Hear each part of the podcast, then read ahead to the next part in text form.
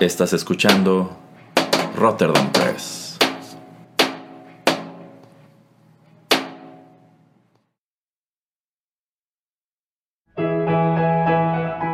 Rotterdam Press presenta Arena Rocky Metal.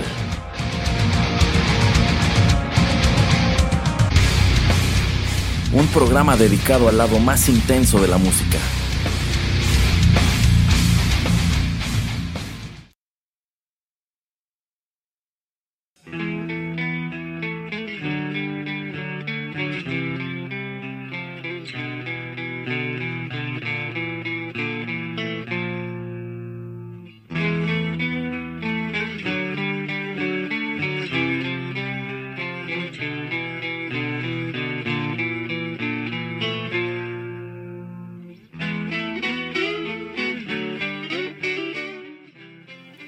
Amigos, ¿cómo están? Los saluda Erasmo de Rotterdam Press a través de estos micrófonos y es un gusto darles la bienvenida a la emisión 73 de Arena, el lado más intenso de la música. Y esta en específico es una emisión que tenía en mente más o menos desde hace un mes, pero que tuve que reiniciar en un par de ocasiones porque la verdad las temáticas o los denominadores que elegí en un inicio nada más no terminaban de convencerme. Ya les explicaré un poco más adelante cuál era mi intención original. Pero bueno, al final decidí titular este ejercicio resultante como Into the Metallicaverse porque ya saben, están de moda los multiversos y es que hoy escucharemos algo que genuinamente parece venido de eso, de un universo paralelo. Hoy les traigo una selección de canciones de Metallica reimaginadas como si se hubieran estrenado en otro año y también en algunos casos con otra alineación. Yo creo que es un experimento genuinamente interesante, pero me temo que también es un, es un experimento que quizá únicamente apele al 100% a aquellos que estén muy familiarizados con esta discografía. Pero a lo mejor me equivoco. Y puesto que una canción dice más que mil palabras, demos fin a esta presentación y vayamos con música.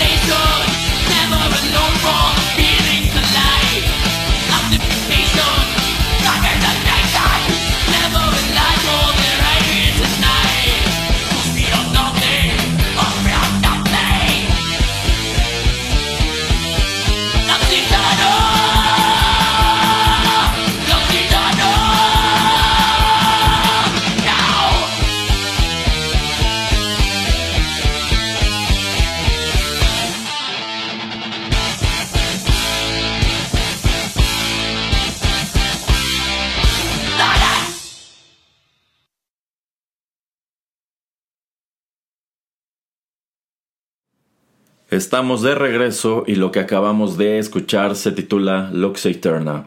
Y si están familiarizados con la historia de Metallica, ya saben que se trata del primer sencillo de su álbum más reciente, 72 Seasons, que se estrenó este año 2023 bajo el sello Blackened, que en sí es la propia discográfica de la banda. Y si bien este disco aparece en 2023, Lux Eterna debuta como sencillo a finales de 2022, me parece que en noviembre. Y bueno, no hace falta ser un experto en esta banda para deducir que esta versión que les traje no es la original, sino que se trata de un cover, un cover realizado por eh, pues es que no es una banda, es un usuario de YouTube que se identifica como State of Mercury. Pero lo maravilloso de esto es que no se trata nada más de un cover, o esto no es un mero cover. Esto es prácticamente una reimaginación que parte de la pregunta What if o ¿qué pasaría si?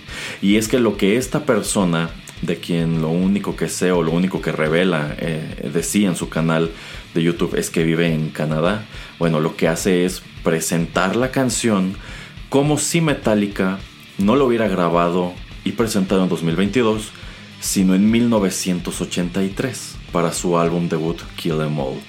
Y creo que no solamente la mera idea es interesante, sino también la ejecución. Porque lo primero que podemos notar de este ejercicio es que Mercury, para efectos de este programa voy a referirlo nada más como Mercury, bueno, logra replicar con increíble similitud la producción de la pista. Es decir, las guitarras se escuchan como lo hacían en Kill Em All y no en 72 Seasons.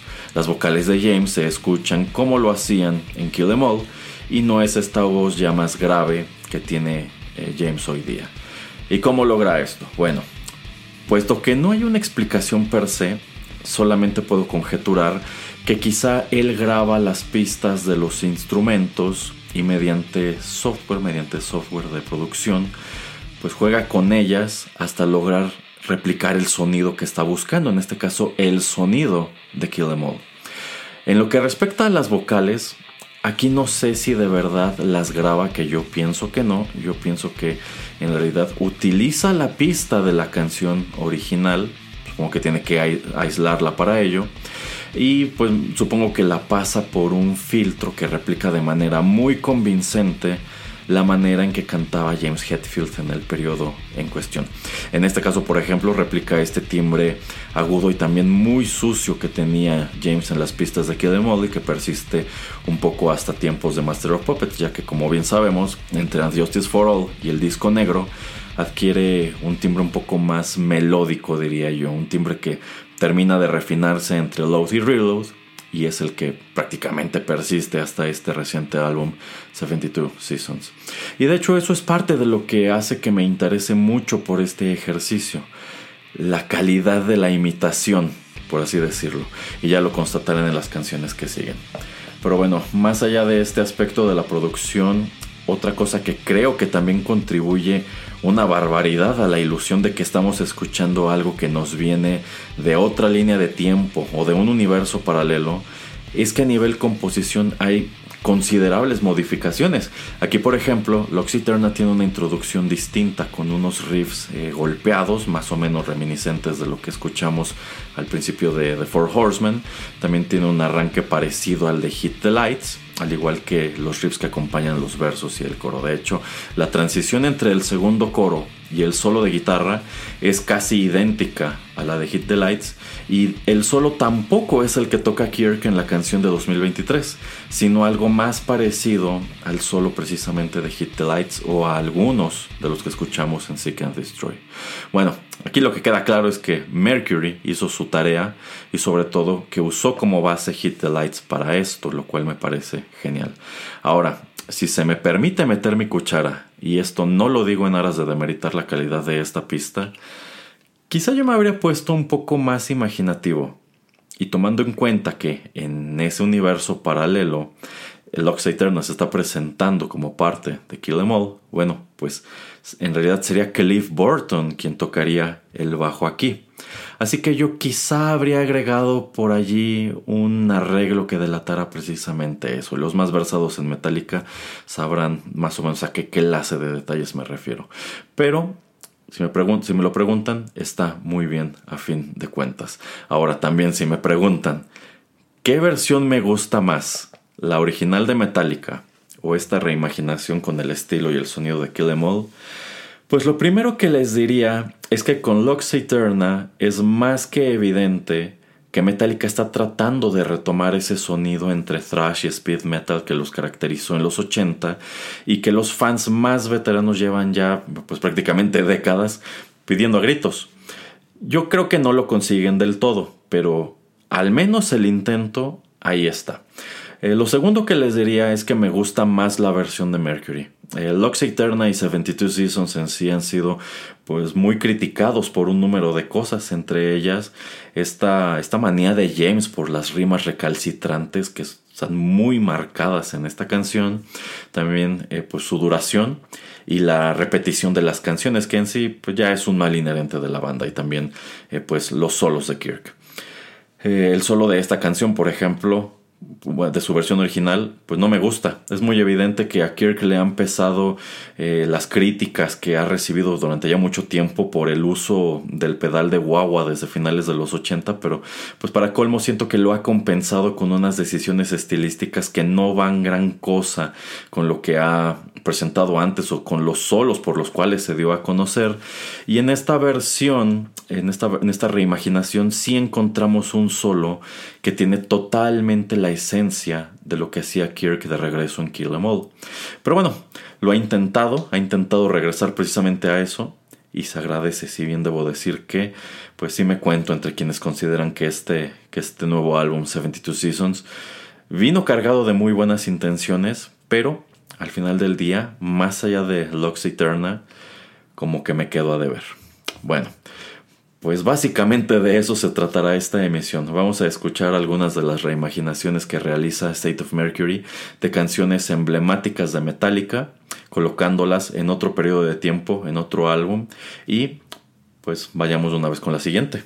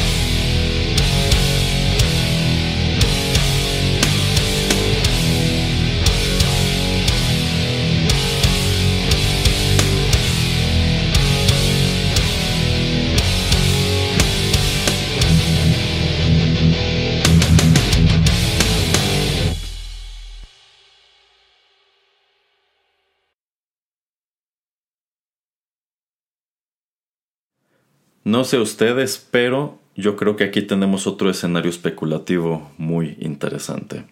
Lo que acabamos de escuchar se titula For Whom the Bell Tolls. Metallica presentó esta canción originalmente en su álbum de 1984, Ride the Lightning, pero en este universo paralelo que State of Mercury nos presenta en 2022, la escuchamos como si lo hubieran arrojado al interior de Metallica de 1991, es decir, el famosísimo disco negro.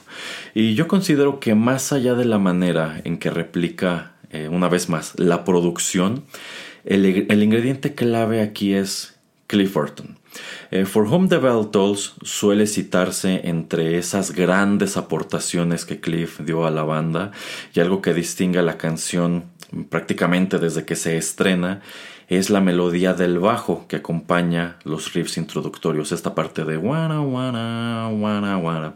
Pero tomando en cuenta que para 1992 ya no era Cliff, sino Jason Newsted, el bajista, y que mucho se ha señalado la casi nula libertad creativa que James y Lars le permitían, pues es totalmente verosímil no solamente que dicha melodía de la introducción sea interpretada por la guitarra, quizá la guitarra de Kirk, eh, sino que también es verosímil que falte por completo el solo que hacía Cliff en el bajo ya en la salida de la canción, que en esta, en esta reimaginación cierra solamente con los riffs que se repiten en la guitarra, esta parte de tan, tan, tan, tan, tan, tan, tan, tan. Y bueno, para quienes la conocemos bien, pues precisamente por eso suena, suena vacía, por así decirlo.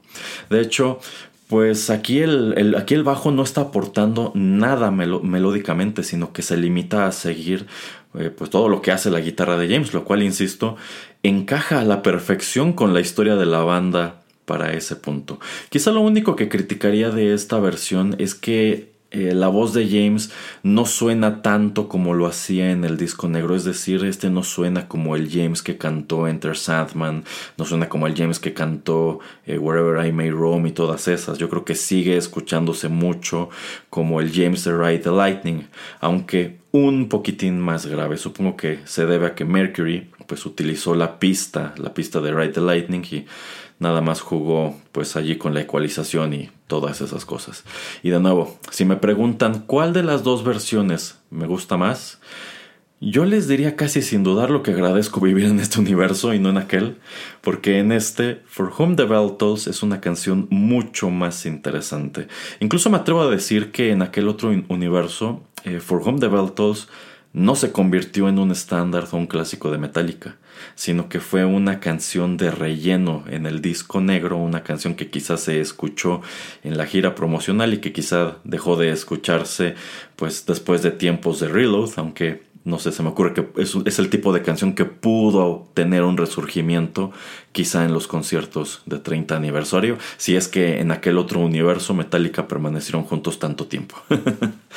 bueno, pues eh, Ride the Lightning, ya lo sabemos, fue el segundo álbum de Metallica y fue el último en el que se da crédito de composición a Dave Mustaine, ya que su nombre aparece en los créditos de las canciones Ride the Lightning, eh, que tampoco llega a convertirse en una pista esencial, y también de Call of Cthulhu, eh, que sí, que en sí sí lo hace. Eh, y también, pues suele señalarse muy a menudo que esta de Call of Cthulhu es otro de los grandes momentos de, de, Cliff Burton, aunque lo cierto es que en el librillo se le sigue dando crédito también en parte a Dave Mustaine. Y tomando en cuenta que estamos imaginando al Metallica de un universo paralelo, yo creo que también sería un ejercicio interesantísimo preguntarnos ¿Cómo se escucharían canciones posteriores a Ride the Lightning si nunca hubieran echado a Dave de la banda y en consecuencia jamás hubieran incorporado a Kirk? Y fíjense que sí me di a la tarea de investigar si alguien ya lo había hecho, si alguien ya había hecho quizá cómo sonaría Master of Puppets con un solo de guitarra de Dave Mustaine, pero al menos en YouTube, pues no hay tal cosa, nadie lo ha hecho. Lo que sí encontré fue una versión precisamente de Master of Puppets en la que eh, únicamente cambian la voz de James por la de, por la de Dave utilizando una inteligencia artificial. Ya saben que están muy de moda este tipo de, de ejercicios. Y debo decir que la verdad no se escucha nada bien. La voz de Dave desentona por completo con la melodía de Master of Puppets. Así que, pues los músicos de internet que escuchan este programa, ahí tienen una idea con la cual pueden ponerse a jugar. Vamos con otra canción.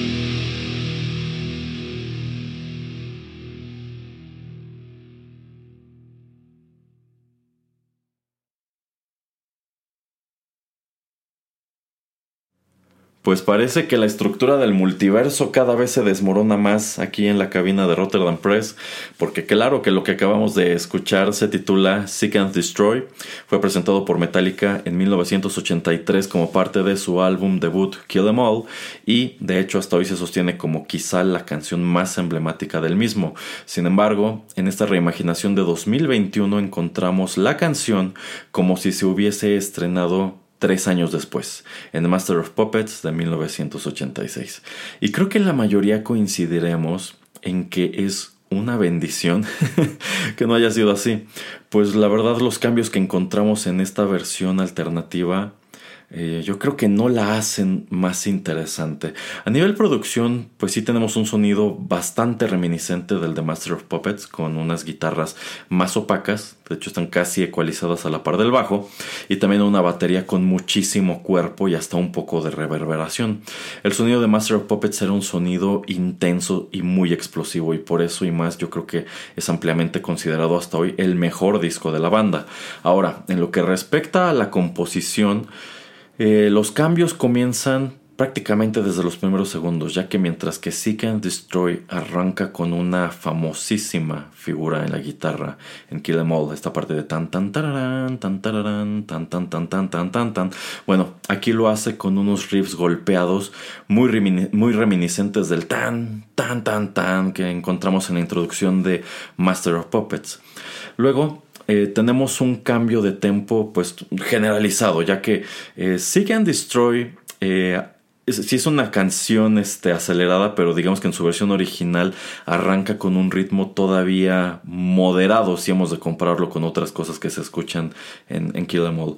Pero alcanza el tempo ya como tal de una pista de speed metal hasta el solo y de hecho regresa a su ritmo inicial en la última repetición antes del cierre pero en esta versión de Mercury todo es más acelerado prácticamente de principio a fin. Y el, el precoro incluso pues suena, suena, parecido al riff principal de Disposable Heroes que parece ser eh, como tal la base de esta versión, la base sobre la cual está construida esta versión. De hecho, eh, antes del solo hay un puente que recuerda precisamente al de esa canción. Eh, el solo de, la guitarra como tal cambia por completo y no tiene, en este caso no tiene los barridos de la versión original y termina con otro puente que nos devuelve a la sección del verso muy al estilo de lo que sucede en la canción Master of Puppets también después del solo de Kirk y eh, la estructura del final también copia un poco la de Master of Puppets digamos que esto es una especie esto es una especie de monstruo de Frankenstein con pedacitos de esas tres canciones con partes de Seek and Destroy partes de Disposable Heroes y partes de Master of Puppets que dicho sea de paso ya que lo menciono. Eh, Disposable Heroes me parece, una, me parece una excelente canción y es una lástima que no sea tan recordada como otras de este álbum, que es, que es buenísimo de principio a fin. Ahora, aunque considero que la versión original sí le gana por mucho a esta, creo que a diferencia de lo que sucedió con For Whom the Bell Tolls en, en aquel universo paralelo, yo creo que allí esta Seek and Destroy sí se habría posicionado como algo más memorable. O quién sabe, quizá lo que ocurre realmente en ese, en ese universo paralelo es que, es que el Erasmo que vive allí dijo en su emisión 73 de Arena que Seek and Destroy le parece una excelente canción y que es una lástima que no sea tan recordada como otras de Master of Puppets. y también me pregunto si ese Erasmo podrá hacer su podcast en paz o también tiene que lidiar con los entes del Pereira de la locura. Bueno, pues no nos perdamos en esas cuestiones sin sentido y vayamos con otra canción. Y creo que aquí las cosas se pondrán interesantes.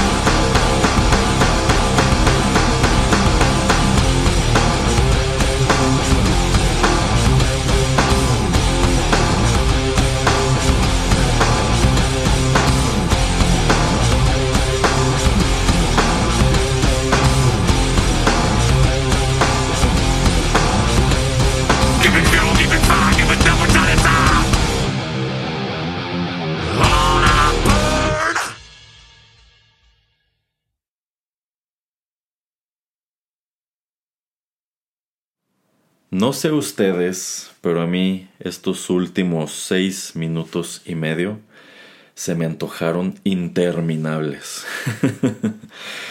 Ay, lo que acabamos de escuchar se titula Fuel. Este fue uno de los cuatro sencillos que se desprendieron de Reload de 1997 y quizás se sostenga hasta hoy como la mejor canción incluida en ese álbum que en su momento fue considerado el más tibio, si no es que el peor en la carrera de Metallica hasta ese momento. Bueno, pues quizá como una tremenda ironía, Mercury cogió la canción principal del álbum menos afortunado que dio Metallica en los 90 y nos la muestra como se hubiera escuchado de haberse estrenado seis años después, es decir, en Saint Anger de 2003. y algo que amo, pero también odio de esta versión que hizo, es que la transformación es terriblemente precisa. Saint Anger es recordado hasta hoy como un álbum infame, si no es que insufrible por las decisiones estilísticas y de composición que toma la banda, empezando por la batería, que es el elemento, el, elemento que yo creo que la gran mayoría de nosotros tenemos más presente. Esta batería que todo a lo largo del disco se escucha como si Lars le estuviera pegando, le estuviera pegando a unos de estos botes de basura de lámina y no a los tambores de su, de su kit de batería. De hecho, eh, yo creo que a esta versión de Fuel que hizo Mercury le faltó precisamente eso para ser más convincente. Le faltó más lámina, le faltaron más tamborazos metálicos. Bueno, otro detalle de la era de Saint Anger que encontramos, o más bien no encontramos aquí, son los solos de guitarra. Y es que como bien sabemos, pese a tener a uno de los solistas más famosos de la escena metal, pues Metallica decidió no incluir solos de guitarra en las canciones que conforman este disco, así que era de esperarse que esta versión de Fuel tampoco contara con uno. Eh, otro elemento muy propio precisamente de estas composiciones de Saint Anger es, la monotonía. Saint Anger es un álbum terriblemente monótono. Yo diría que precisamente por eso es eh, muy aburrido a ratos. Es, monótono también por la cantidad de repeticiones que hay en cada canción. Algunas de ellas repiten una estructura muy sencilla de verso, coro, verso, coro, verso, coro hasta cuatro veces. Y como no hay solo de guitarra, como no hay nada que rompa precisamente con esa monotonía, eh, pues esas repeticiones contribuyen a que prácticamente todas las canciones de Saint Anger sean innecesariamente largas, como es innecesariamente larga esta versión de Fuel, que en su versión de Reload dura cuatro minutos y pico, pero aquí se extiende hasta poco más de seis minutos, sin realmente aportar nada nuevo más o menos después del minuto 3, es decir, como a la mitad ya escuchaste todo lo que esta canción tiene que ofrecer o esta versión tiene que ofrecer. Así que, en mi opinión, pues Mercury tiene un perfecto entendimiento de esos elementos que hacen de Saint Anger un mal disco y supo aplicarlos a la perfección en esta pista que en aquel otro universo seguro es recordada como la menos peor, la menos peor de Saint Anger. Bueno, y llegado a este punto creo que es hora de explicar por qué dije en el bloque introductorio que esta emisión tuvo eh, dos iteraciones antes de que me decidiera a grabar esta. Y es que mi intención original era centrarme única y exclusivamente en Saint Anger. ¿Por qué? Bueno, pues porque de regreso en 2003 yo también escuché horrorizado lo que Metallica presentó en ese disco y al igual que casi todo mundo, pues lo consideré como el peor material de toda su carrera. Incluso pues es, es infame que la banda evitó tocar cualquier cosa de Saint, Saint Anger en las giras posteriores a su promoción. Sin embargo, Hace varios años, y esto quizá fue cuando salió Death Magnetic o poco después, pues me propuse escuchar de nuevo Saint Anger para constatar si realmente era un disco malo o si fue algo más bien momentáneo, si todos nos trepamos al tren de odiar este disco, pero al final del día estaba, estaba bien, tenía algo que ofrecer. Es decir, pues decidir si este era un álbum menospreciado. Y la verdad es que después de escucharlo eh, en, esa ocasión, siguió sin gustarme. Incluso yo diría que me gustó aún menos, sobre todo las últimas canciones, sobre todo eh, pues todo lo que está después de Some Kind of Monster. Pero también me pregunté si acaso alguien en YouTube ya había tenido la perspicacia de arreglarlo. Es decir, si alguien había editado la pista de la batería, se le había quitado este sonido de lámina y también se había, se había corregido el sonido general de la instrumentación de las canciones. Y me llevé, la, me, llevé la sorpresa de que, de que sí, de que un usuario se había dado a la tarea pues no de remezclar el disco, de grabarlo todo desde cero, con un sonido mucho más reminiscente del de Death Magnetic. Y debo decir que algo que me sorprendió de ese ejercicio suyo, que es de hecho es este, un, solo, un solo video, pues fue que Frantic, que es la primera pista, la verdad es que no sonaba nada mal. Y tampoco lo hacían los primeros dos minutos de Saint Anger y de Some Kind of Monster. El problema para mí fue que las canciones seguían siendo demasiado largas y repetitivas y aunque el disco se escuchaba mil veces mejor que en su lanzamiento original, pues seguía siendo muy aburrido precisamente por esto. Así que hace como un mes o quizá un poquito más, se me ocurrió presentar en esta emisión esos covers mejor logrados y comentarlos. Esa era, por así decirlo, la versión 1 de esta emisión. Pero algo con lo que también había coqueteado era con recortar las canciones para saber si funcionaban mejor sin esas repeticiones innecesarias. Pero como yo no tengo las herramientas, como mis herramientas son muy rudimentarias para hacer un ejercicio así, pues en lugar de ponerme a jugar con las pistas, de nuevo me fui a YouTube a buscar si a alguien ya se le había ocurrido esto. Y descubrí que sí, que mi idea no era nada original. Otro usuario ya había hecho su propio corte de Saint Anger y además de corregir la batería, también le había quitado algo así como 25 minutos o media hora de duración, porque Saint Anger no tiene muchas canciones, pero es un disco muy largo, dura más de una hora. Eh, y bueno, por ejemplo, eh, mientras que la versión original de la canción Saint Anger dura como 6 minutos y pico, pues la versión que esta persona presenta en YouTube dura, pues duraba solamente 2 minutos y medio, que es muy muy poco pero te hace constatar cuán repetitivo es todo, cuán atascadas están estas canciones de cosas que en realidad no necesitan. Y esta exploración eh, precisamente me llevó a descubrir que también Metallica tiene en su canal, canal oficial de YouTube versiones editadas o recortadas de las canciones más largas de And Justice for All, que es un disco que igual tiene canciones este, larguísimas de 8, 9, 10 minutos. Entonces allí en, su canal oficial pueden encontrar, allí lo presentan como radio edits, pero es que siguen siendo canciones muy largas para radio, pero son versiones resumidas de de Black End, la versión resumida de And Justice for All, la canción, por ejemplo, que en su corte original dura casi 10 minutos y allí la bajan a 6. También una versión resumida de, The One, etcétera, etcétera. Y digamos que la versión 2 de este programa iba a consistir prácticamente en eso, en escuchar esas versiones más cortas, tanto de Saint Anger como de Justice for All. Pero la verdad es que terminé por decidir que el ejercicio no aportaba nada más allá de eso. Y mientras estaba dudando y dudando, me topé con el canal de State of Mercury y decidí que su trabajo se adecuaba muchísimo más al espíritu de este programa consideré que era un ejercicio que sí tenía algo diferente que aportar a la conversación, así que es lo que terminé por traer, este ejercicio que bauticé como Into the Metallicaverse. Pero eso sí, no descarten que en algún momento sí traiga como tal una emisión a propósito de Saint Anger, si bien pues después de toda esta investigación que hice, sí sigo considerando que es el peor disco de Metallica y la verdad es que no me entusiasmaría programar la gran mayoría de sus canciones porque insisto, creo que no tienen mucho que ofrecer. Pero bueno, pues ya fue mucho parloteo en este bloque, vamos con más música.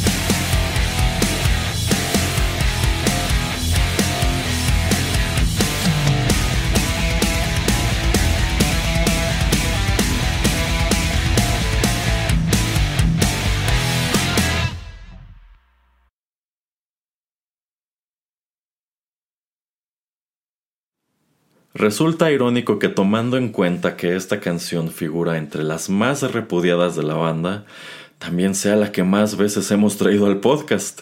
Tres veces para ser exactos y en tres versiones distintas. Nunca hemos escuchado la original aquí y tomando en cuenta a qué debe su fama, es probable que nunca lo hagamos.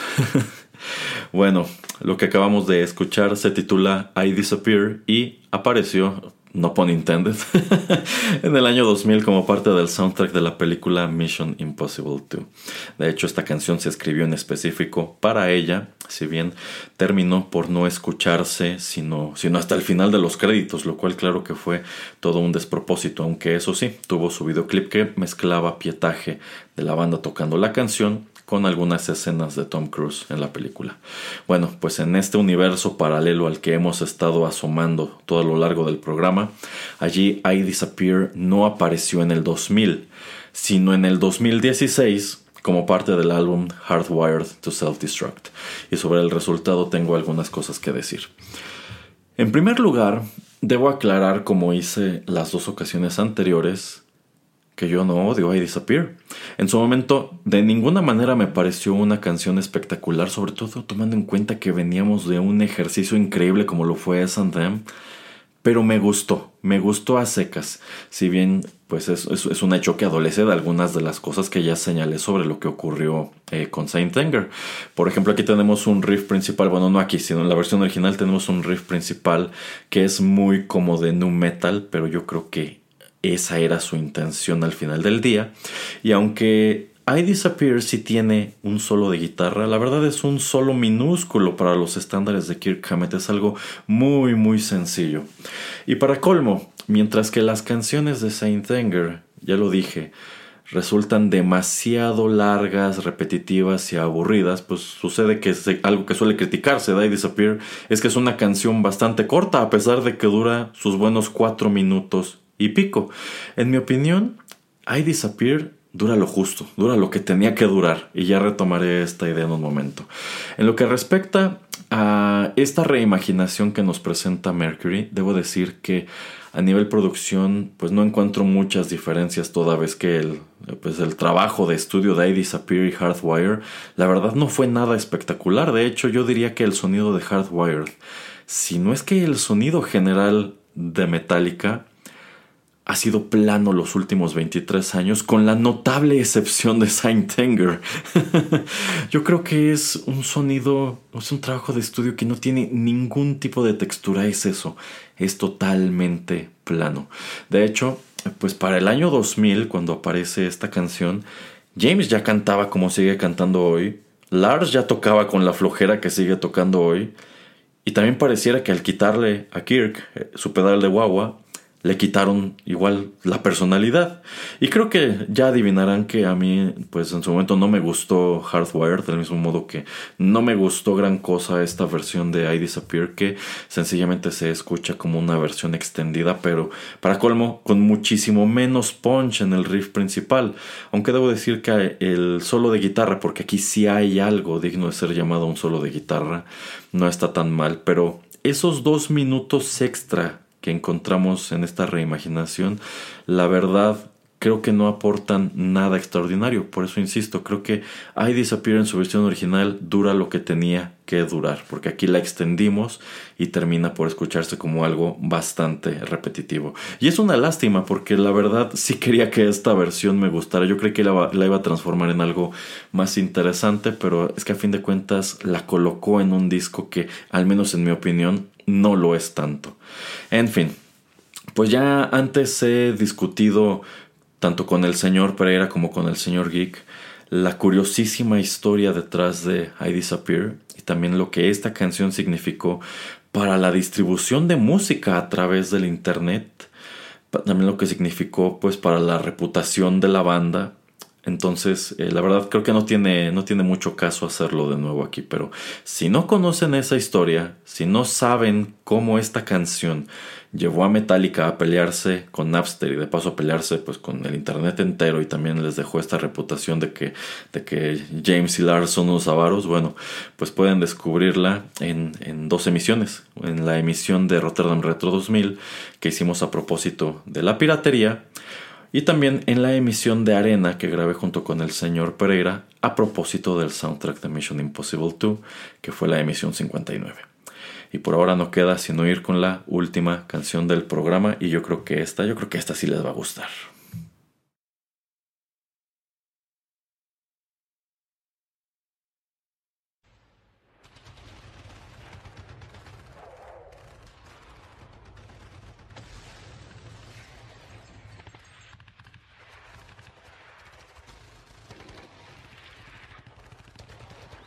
Mm.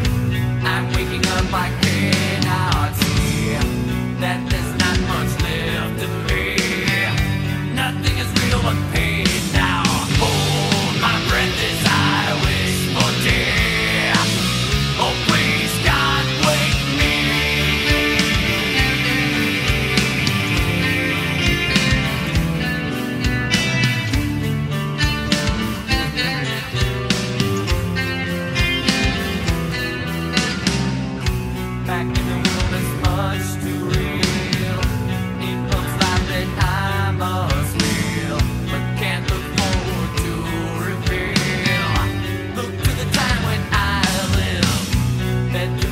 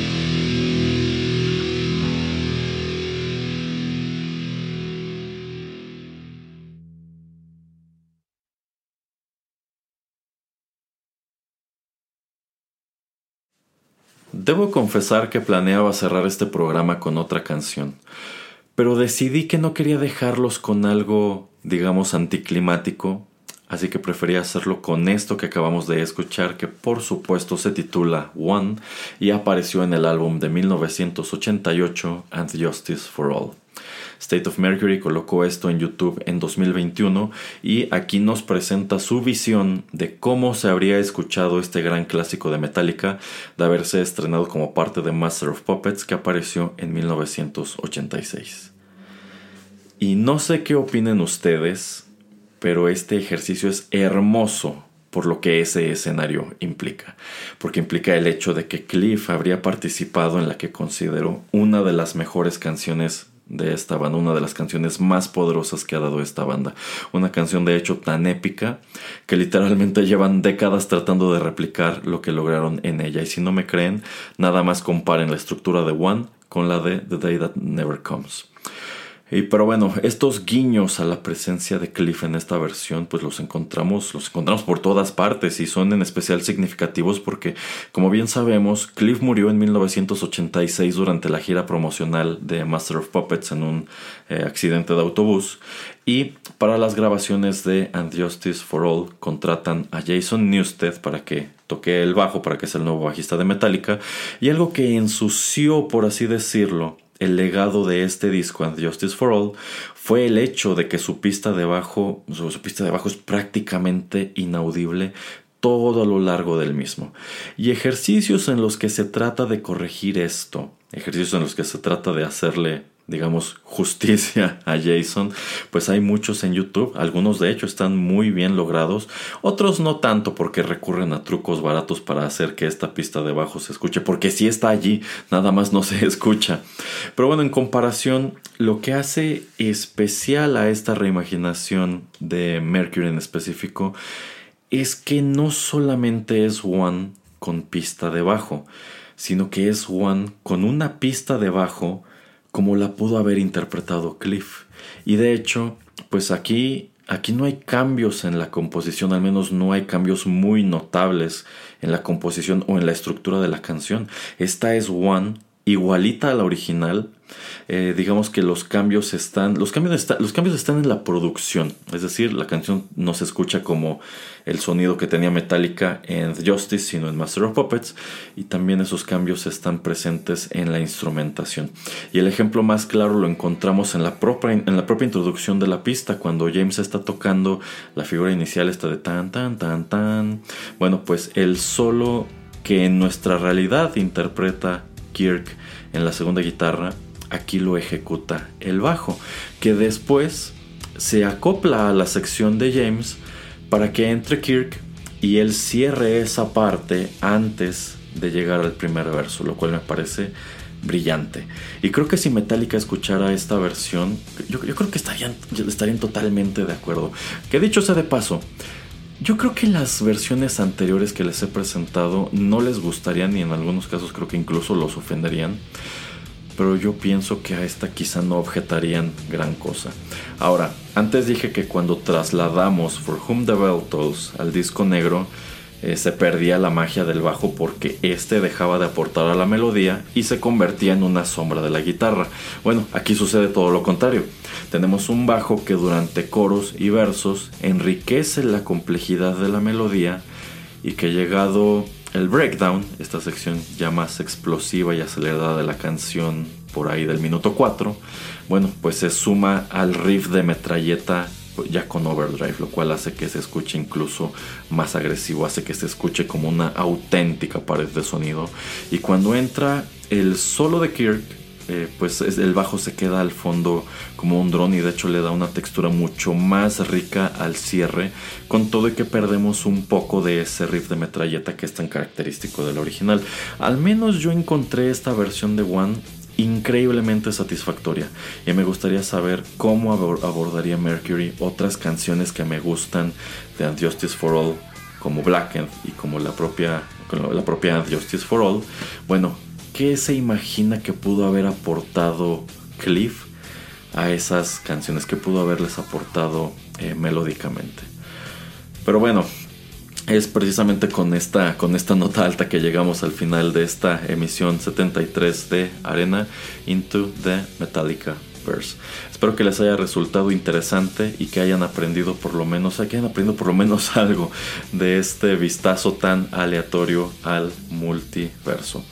Bueno, pues les recuerdo que además de tener este programa dedicado a la música metal, aquí en Rotterdam Press tenemos otros que van de videojuegos, van de cultura retro, de literatura, de tecnología, actualidad, música internacional y otras tantas cosas. Estamos actualizando eh, la biblioteca de nuestro podcast prácticamente de manera semanal.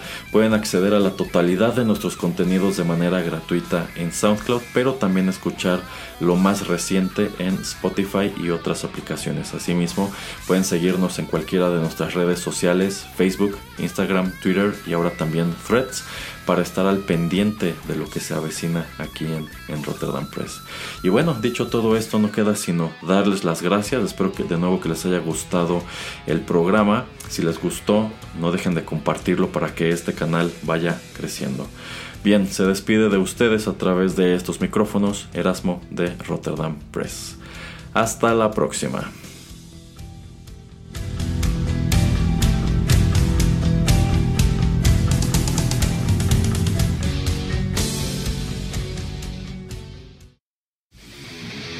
Esto fue Arena. Te esperamos en una emisión más, aquí, en Rotterdam Press.